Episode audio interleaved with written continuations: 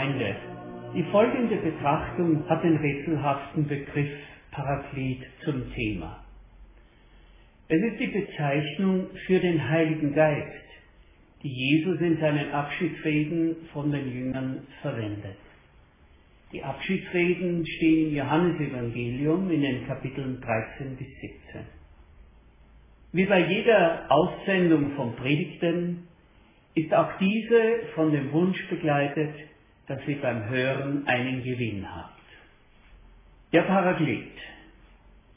Ich lese Johannes 14, 15 bis 21.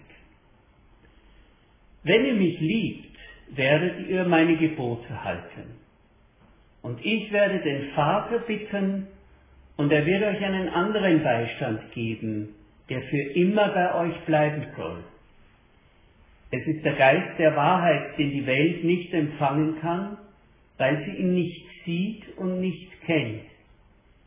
Ihr aber kennt ihn, weil er bei euch bleibt und in euch sein wird. Ich werde euch nicht als Weisen zurücklassen, sondern ich komme wieder zu euch. Nur noch kurze Zeit und die Welt sieht mich nicht mehr. Ihr aber seht mich, weil ich lebe und weil auch ihr leben werdet. An jenem Tag werdet ihr erkennen, ich bin in meinem Vater Ihr seid in mir und ich bin in euch.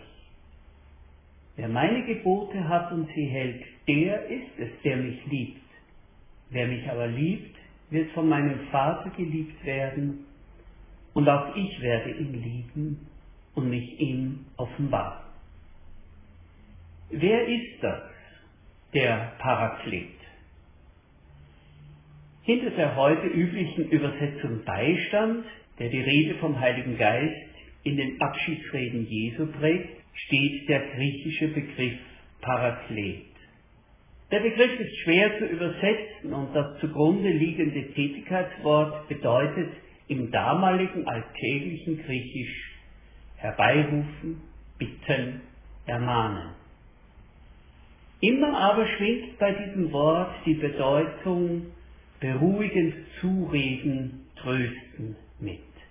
Das hat auch Luther veranlasst, den Begriff Paraklet mit Tröster zu übersetzen.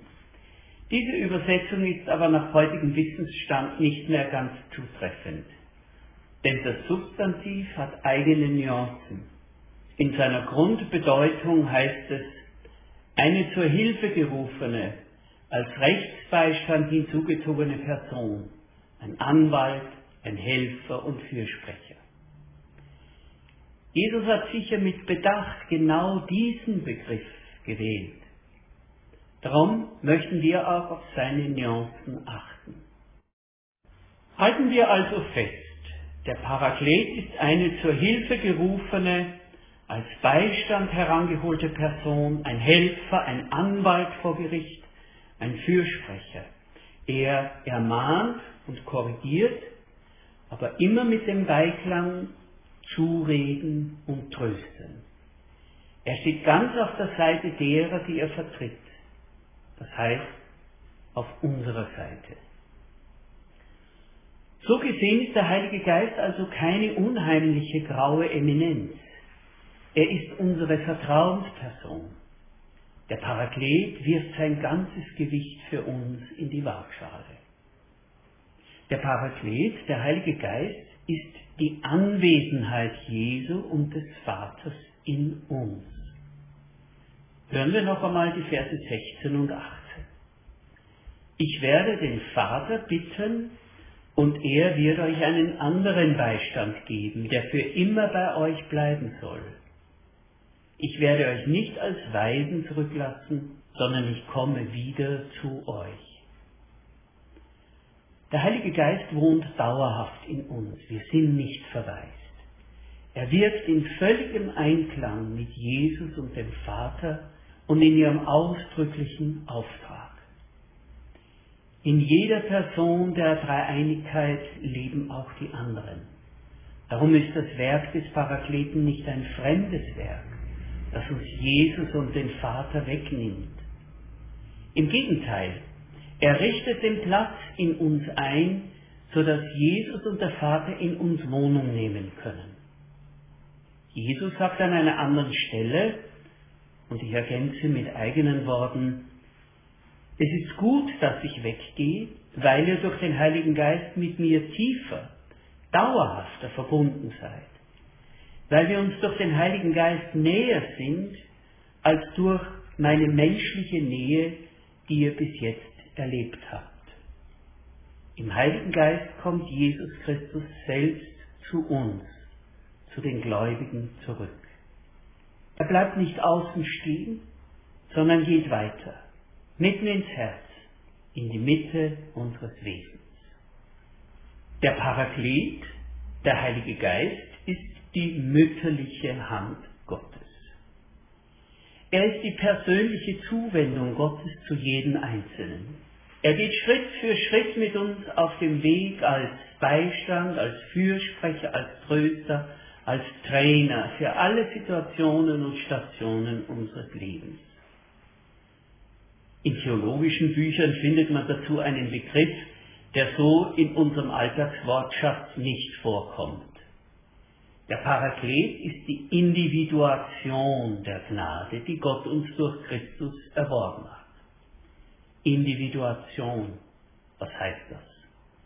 Es hat auf jeden Fall mit den uns geläufigen Begriffen Individuum und individuell zu tun. Mir fällt dazu ein Beispiel ein. Vor vielen Jahren lag ich mit einem komplizierten Armbruch im Krankenhaus.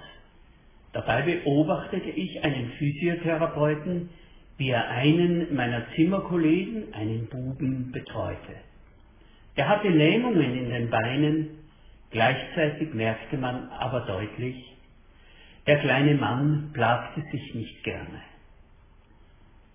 So beobachtete ich den Physiotherapeuten, wie er ständig überlegte, was dem kleinen Patienten helfen könnte, aber auch, wie er ihn zum Mitmachen motivieren könnte. Er machte aus jeder Übung ein Spiel mit Spaßfaktor. Und so konnte er dem Buben helfen, ohne dass er den Ernst und die Anstrengung richtig merkte. Das ist Individuation. Ganz auf die unverwechselbare Situation und Person des Betreuten eingehen. Und das tut der Heilige Geist. Wir sind keine Massenware. Wir sind, wie der Psalm sagt, im Inneren der Erde. Das ist eine Umschreibung von Mutterleib, gewoben. Jeder hat sein Strickmuster. Jeder hat sein Webmuster, seinen Werdegang und seine Eigenheiten. Der Heilige Geist ist unser persönlicher Therapeut, der mit jedem Einzelnen umsetzt, was Gott, was Jesus Christus für uns vorgesehen hat. Gerade in dieser Funktion ist der Paraklet, der Heilige Geist, die mütterliche Hand Gottes. Ich spiele mit dieser Bezeichnung auf das Gemälde von Rembrandt an, auf dem der Vater dem heimgekehrten verlorenen Sohn beide Hände auf die Schultern legt. Der Betrachter entdeckt beim genauen Hinsehen, dass die beiden Hände des Vaters verschieden sind. Die eine Hand ist eine Männerhand, die andere unverkennbar eine Frauenhand. Der gütige Vater hat also eine Vaterhand und eine Mutterhand. Ja, Gott hat eine mütterliche Hand. Im Alten Testament finden sich eine ganze Reihe von Texten, in denen sich Gott in einer mütterlichen Rolle darstellt. Nur ein Beispiel, das ich euch nicht vorenthalten kann, ist Jesaja 66, 13. Ich will euch trösten wie einen seine Mutter tröstet. Der Paraklet, der Beistand, wendet sich also ganz persönlich jedem Einzelnen zu, stellt sich ganz auf jeden ein, entwickelt das Förder- und Wachstumsprogramm, das genau auf uns passt. So wie eine Mutter auf jedes ihrer Kinder eingeht, wie unterschiedlich sie auch sind. Der Paraklet, der Heilige Geist, ist auch die väterliche Hand Gottes. Wenn ihr mich liebt, werdet ihr meine Gebote halten. Und ich werde den Vater bitten und er wird euch einen anderen Beistand geben, der für immer bei euch bleiben soll. Es ist der Geist der Wahrheit, den die Welt nicht empfangen kann, weil sie nicht sieht und nicht kennt. Ihr aber kennt ihn, weil er bei euch bleibt und in euch sein wird. Wer meine Gebote hat und sie hält, der ist es, der mich liebt. Wer mich aber liebt, wird von meinem Vater geliebt werden, und auch ich werde ihn lieben und mich ihm offenbaren. Gott berührt uns, haben wir gesehen, mit behutsamer Mutterhand. Gott betätigt im Heiligen Geist aber auch die Vaterhand. Denn ein Therapeut muss manchmal auch fester zupacken. Das kann wehtun, aber sonst hilft es nicht. Die harten Verkrampfungen müssen gelöst werden. In unserem Abschnitt wird der Paraklet auch Geist der Wahrheit genannt. Das heißt, er legt seine Finger auf wunde Stellen. Das ist schmerzhaft. Wenn jemand sagt, soll ich Ihnen die Wahrheit sagen, dann zucken wir zusammen. Denn wir erwarten nichts Gutes von der Wahrheit. Wir stellen uns auf etwas ein, das weh tut. Aber ohne Wahrheit gibt es keine Befreiung und keine Heilung. Die Wahrheit wird euch frei machen, sagt Jesus an einer anderen Stelle und spricht damit etwas an, das schmerzhaft und heilsam gleichzeitig ist.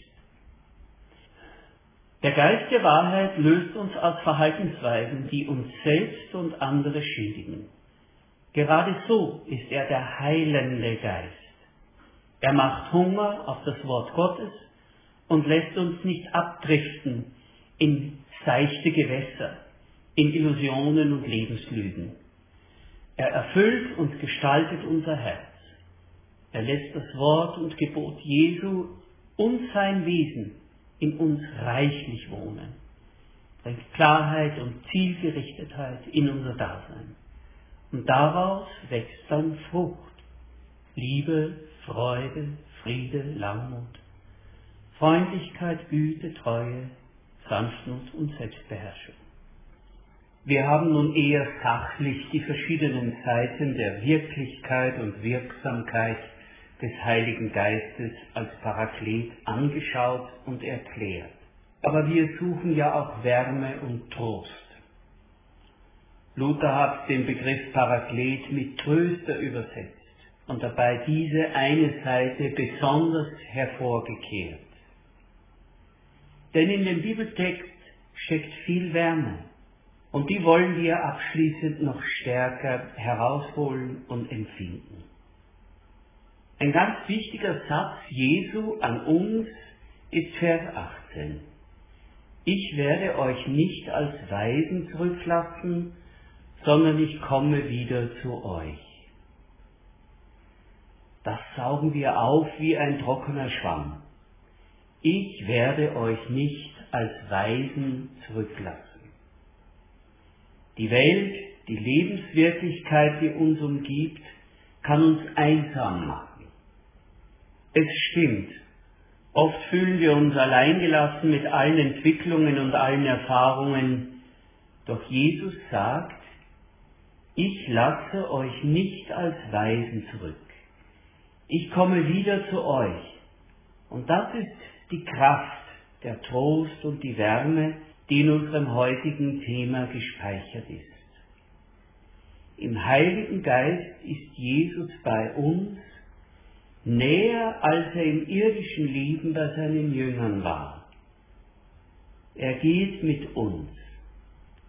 Vielleicht merken wir, wie sehr wir die mütterliche Seite Jesu und Gottes, die mütterliche Hand des Geistes brauchen. Wir wissen, dass wir vieles nicht schaffen. Wir sind nicht so gut, so liebevoll, so versöhnlich. Aber bevor wir uns von Gottes väterlicher Hand wieder ziehen und schieben lassen, möchten wir von seiner mütterlichen Hand einfach getröstet und innerlich aufgerichtet werden. Und das tut er. Wie der Vater in Rembrandts Bild seinem heimgekehrten Totalversager eine Mutterhand und eine Vaterhand auf die Schultern legt, so tut er das auch bei uns. Erst dann ist alles andere dran. Weil der Vater, weil Jesus durch den Parakleten in uns wohnt, darum tragen wir alles in uns als Vorrat, was wir auf dem Weg brauchen. Wenn wir erschöpft und ausgelaugt sind, brauchen wir nicht irgendwo aus irgendwelchen Quellen trinken. Er, das lebendige Wasser, ist bei uns, wo immer wir gerade sind. Wenn wir hungern und entkräftet sind, müssen wir nicht irgendetwas in uns hineinstopfen. Wir tragen ihn, das Brot des Lebens, in uns. Von seinem Tisch können wir nehmen Gnade um Gnade. Wenn wir ratlos sind, müssen wir nicht von Pontius zu Pilatus rennen. Er, der Geist der Wahrheit und Weisheit, ist in uns und wir können auf seine Impulse achten. Ich werde euch nicht als Weisen zurücklassen, sondern ich komme wieder zu euch. Und er ist da und wohnt in uns durch den Geist. Gott hat zwei Hände, eine mütterliche Frauenhand und eine väterliche Männerhand. Beides sind Hände der Liebe. Denn es ist die Liebe Gottes, die ausgegossen ist in unsere Herzen durch den Heiligen Geist, der uns gegeben ist. Amen.